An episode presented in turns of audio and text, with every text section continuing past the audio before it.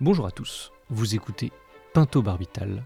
Je suis Julien Auriac et je vous parlerai aujourd'hui des mots de la fin de vie.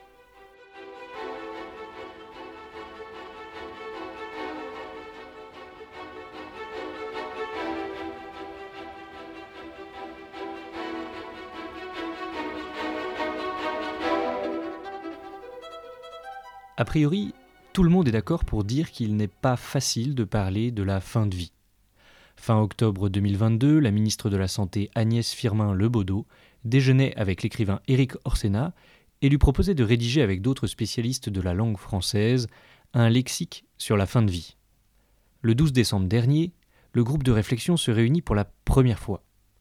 L'article du Monde qui raconte cette première cite Agnès Firmin-Lebaudot qui demande donc aux spécialistes de préciser le sens d'expressions telles que suicide assisté, aide active à mourir, sédation profonde et continue. Elle annonce par ailleurs que le livrable sera rendu en février. Sauf que voilà, en mars, dans un article de Ouest France, Éric Orsena annonce que le lexique paraîtra à l'été 2023. Nous sommes en novembre, le fameux lexique n'est toujours pas sorti. Alors, en attendant d'interviewer Éric Orsena, il faut trouver un lexique palliatif. Par palliatif, j'entends ici avec le dictionnaire Le Littré ce qui a la vertu de calmer, de soulager momentanément. En l'occurrence, de soulager notre désir de clarté. J'évoquerai donc dans cette émission l'euthanasie, le suicide assisté, mais aussi la sédation profonde et continue jusqu'au décès, ou encore les directives anticipées. Et pour commencer, on écoute Olivier Véran, porte-parole du gouvernement, interrogé sur l'émission des quatre vérités sur France 2, au micro de Thomas Soto le 17 novembre 2022. Sur la fin de vie, une nouvelle réunion a eu lieu hier avec les, groupes parlementaires. La convention citoyenne sera lancée dans, environ trois semaines, début décembre. Est-ce qu'il faut une nouvelle loi? Quelle est votre conviction, vous qui êtes médecin? C'est pas ma conviction qui va compter. Ma mmh. conviction, c'est que il faut le courage de la nuance, que c'est un sujet très attendu par les Français, qu'il y a une forme de consensus dans la population qui s'est dégagée, qu'il faut embarquer tout le monde, qu'il faut embarquer évidemment les soignants, parce que sans les soignants, ça marche pas, les usagers du système de soins, mais aussi euh, les philosophes, les politiques, ce que nous sommes en train de faire à la demande du président de la République. Emmanuel Macron, visiblement. Bah, le mot euthanasie n'est pas un joli mot, c'est un mot qui est connoté dans la langue française. Euh, le Conseil consultatif national d'éthique, qui invite les pouvoirs publics à réfléchir à une nouvelle loi, parle d'aide active à mourir. Mm. Effectivement, quand on parle d'euthanasie, on évoque des choses à la fois dures émotionnellement et complexes techniquement. En plus de ces deux obstacles, s'en ajoute un troisième. Le sujet polarise les camps, les anti- et les pro-euthanasie. Et suivant le camp auquel on appartient, la définition varie parfois. Alors, comme dans une bonne dissertation de philosophie, il faut définir les termes du sujet. D'abord, pourquoi l'euthanasie n'est-elle pas un joli mot? Pour comprendre cela, il faut d'abord faire l'histoire du mot, et je m'appuierai pour cela sur un très bon article de Françoise Biotimache dont je mets les références dans la description du podcast. L'euthanasie, tout d'abord, vient du grec e, qui signifie bon, et thanatos, qui signifie la mort. Sous forme d'adverbe, le mot grec apparaît sous la plume de Kratinos, poète comique grec, au VIe siècle avant Jésus-Christ. Les latins le reprennent tel quel. L'euthanasia désigne alors les morts douces, comme les morts héroïques. L'idée que l'euthanasie soit un suicide par tiers interposé n'est pas encore systématiquement présente. Si le lien entre euthanasie et suicide assisté n'est pas toujours présent, il l'est parfois. Ainsi, l'historien Flavius Joseph écrit-il au 1er siècle que des lépreux sont empoisonnés avant de mourir de leur mal.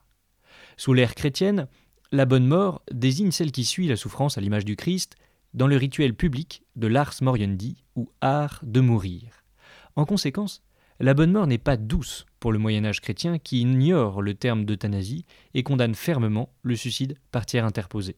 Le terme euthanasie ne ressurgit qu'en 1605. Le philosophe empiriste anglais Francis Bacon écrit dans Du progrès et de l'avancement des savoirs L'office du médecin n'est pas seulement de rétablir la santé, mais aussi d'adoucir les douleurs et les souffrances attachées aux maladies. Et cela non pas seulement en tant que cet adoucissement de la douleur considéré comme un symptôme périlleux contribue et conduit à la convalescence, mais encore afin de procurer aux malades, lorsqu'il n'y a plus d'espérance, une mort douce et paisible, car ce n'est pas la moindre partie du bonheur que cette euthanasie. Le terme apparaît en français dans un dictionnaire pour la première fois en 1771.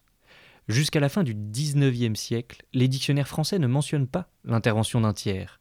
L'euthanasie, c'est juste la mort paisible. Par exemple, dans le Littré dictionnaire de 1873, euthanasie, non masculin, bonne mort, mort douce et sans souffrance. En réalité, le mot français ne va prendre son sens courant qu'après l'essor des hospices et des soins de fin de vie au XIXe siècle. Les Dames du Calvaire, fondées en Lyon en 1842, et les Petites Sœurs des Pauvres, fondées en 1839 en Bretagne, sont les premières institutions modernes traitant médicalement la fin de vie.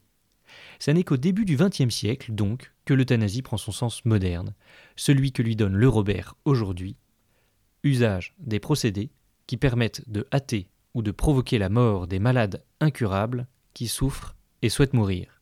Alors, certains parlent parfois d'euthanasie passive et d'euthanasie active.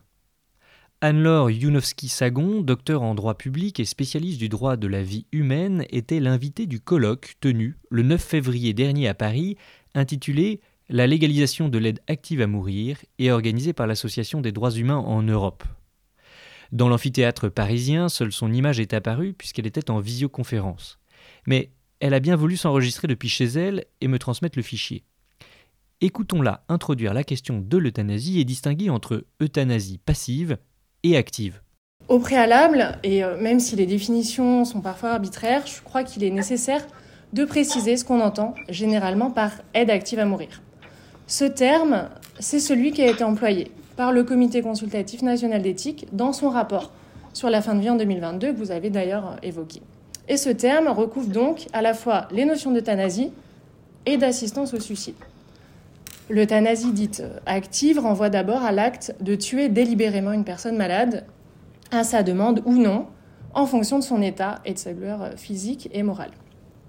L'euthanasie passive, généralement associée au suicide assisté, consiste à débrancher un appareil dont l'arrêt provoque la mort ou à limiter un traitement ou l'usage d'une machine conduisant à l'altération du processus vital. Alors, s'il faut distinguer l'euthanasie active et l'euthanasie passive, il faut aussi distinguer euthanasie et suicide assisté, qui, comme le dit Madame Yunowski-Sagon, sont parfois confondus. Dans le cas de l'euthanasie, le tiers provoque directement la mort, alors que pour le suicide assisté, le tiers la provoque indirectement, en donnant à la personne en fin de vie les moyens de la déclencher elle-même. Ok. Il y a donc l'euthanasie passive qui consiste à débrancher un patient ou arrêter un traitement, et il y a l'euthanasie active qui consiste à lui administrer une substance létale. Ces deux choses étant différentes du suicide assisté, lorsque le patient fait lui-même les derniers gestes qui causent sa mort, même si un médecin a fait les premiers, en installant, par exemple, la seringue. Il faut aussi parler des euthanasies clandestines.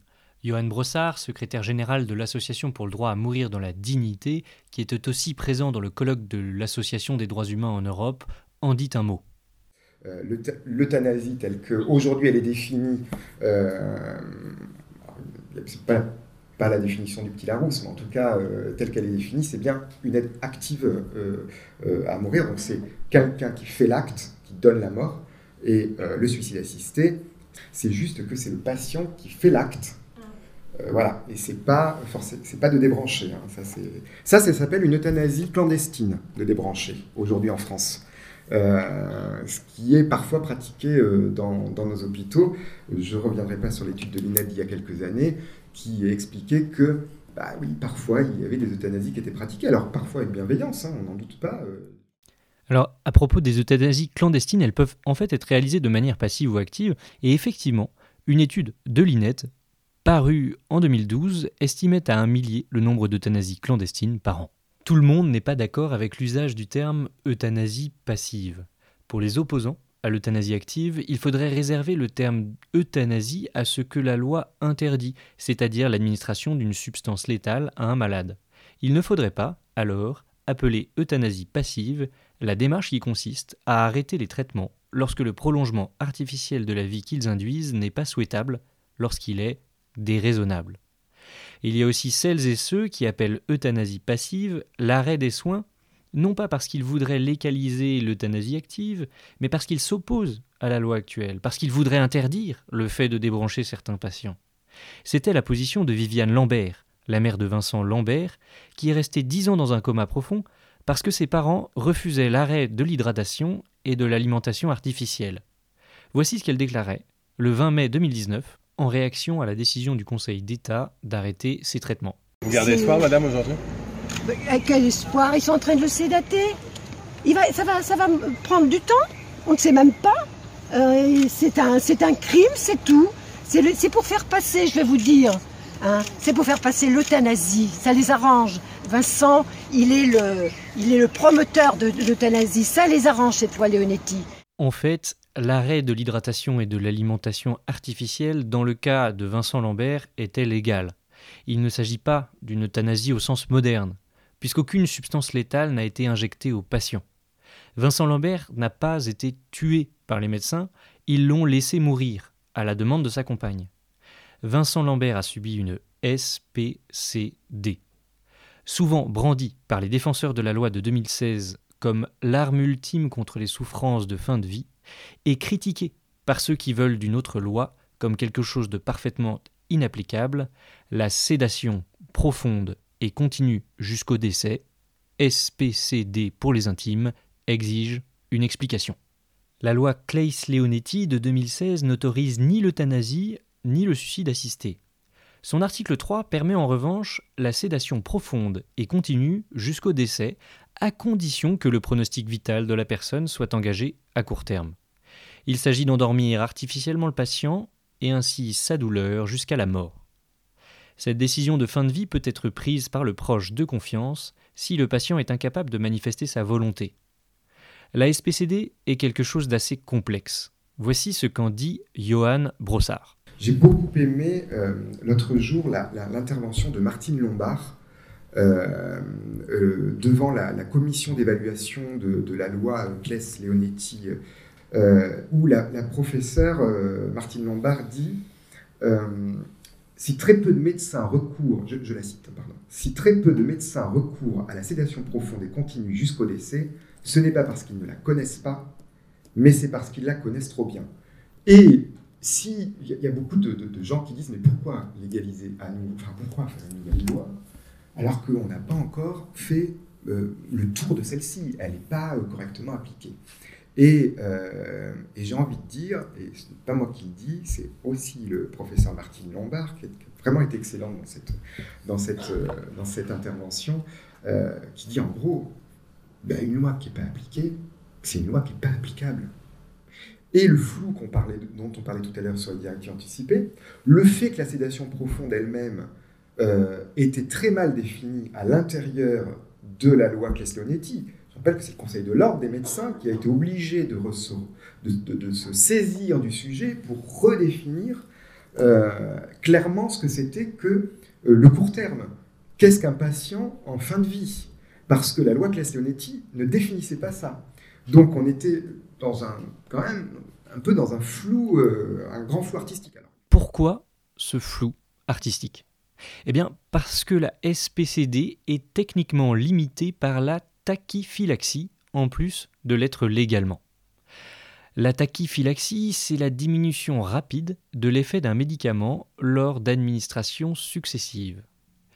La sédation perd ainsi de son efficacité au bout d'une dizaine de jours. Le patient s'il n'était pas mis en danger de mort imminente par sa maladie, pourrait ainsi se réveiller dans un état pire qu'avant. La détermination de l'état de fin de vie est donc laissée à la libre appréciation du collège de médecins, mais son aspect imminent est une condition nécessaire pour que la SPCD soit mise en place. Alors notre petit lexique ne serait pas complet si l'on ne distinguait pas encore deux types généraux d'euthanasie du point de vue de leur finalité. Il y a l'euthanasie librement choisie, tout d'abord, ou l'euthanasie libérale, et ensuite l'euthanasie qui cache un meurtre. L'euthanasie à la belge n'est pas la mort miséricordieuse ou Gnadentod que les nazis infligèrent entre 1939 et 1940 à 80 000 personnes dont la vie fut jugée indigne d'être vécue. Si cette comparaison polémique revient souvent, forme de passage obligé au point Godwin pour qui s'intéresse à la chose, elle a quelque chose d'outrancier. Comme l'écrit le philosophe Jean-Cassien Billier dans son article Penser l'euthanasie, rien ne saurait être plus opposé qu'une euthanasie d'autodétermination et une euthanasie d'élimination. Ce qui distingue l'une et l'autre, c'est le consentement du patient à sa propre mort. Quand on parle d'euthanasie aujourd'hui, on ne désigne jamais l'euthanasie d'élimination, on peut donc éliminer la précision euthanasie libérale. Pour éviter la référence au nazisme, on comprend pourquoi certains préfèrent, comme Olivier Véran ou le Comité consultatif national d'éthique, parler d'aide active à mourir. Mais l'aide active à mourir est moins précise, parce qu'elle désigne tout à la fois l'euthanasie, l'administration par un tiers d'un poison à l'occasion d'une demande d'un patient, et le suicide assisté, le fait de fournir à un tiers le poison qu'il avale ou qu'il s'injecte lui-même. En résumé, il y a l'euthanasie sans consentement dont on ne parlera pas dans ce podcast et qui renvoie à la période nazie. Il y a dans les démocraties libérales, en revanche, l'aide active à mourir, laquelle suppose le consentement du patient. Celle-ci recoupe l'euthanasie active, dans laquelle un médecin injecte le poison qui tue, aussi bien que le suicide assisté, dans lequel on fournit le produit létal au patient sans pour autant le lui administrer. L'aide active à mourir, pour l'instant illégale en France, n'inclut pas ce que l'on appelle parfois euthanasie passive et qui désigne l'arrêt des traitements, ce qui est aujourd'hui légal. Pour ceux qui auraient besoin d'un schéma récapitulatif, ce qui est parfaitement compréhensible, j'en fournis un dans la description de cet épisode de Pinto Barbital. Voilà, c'était le premier épisode un peu technique de ce podcast. J'espère qu'il vous aura plu. Et s'il vous a plu, parlez-en autour de vous, partagez le lien, abonnez-vous à la newsletter ou au podcast sur votre plateforme favorite. Alors, à très bientôt sur Pinto Barbital.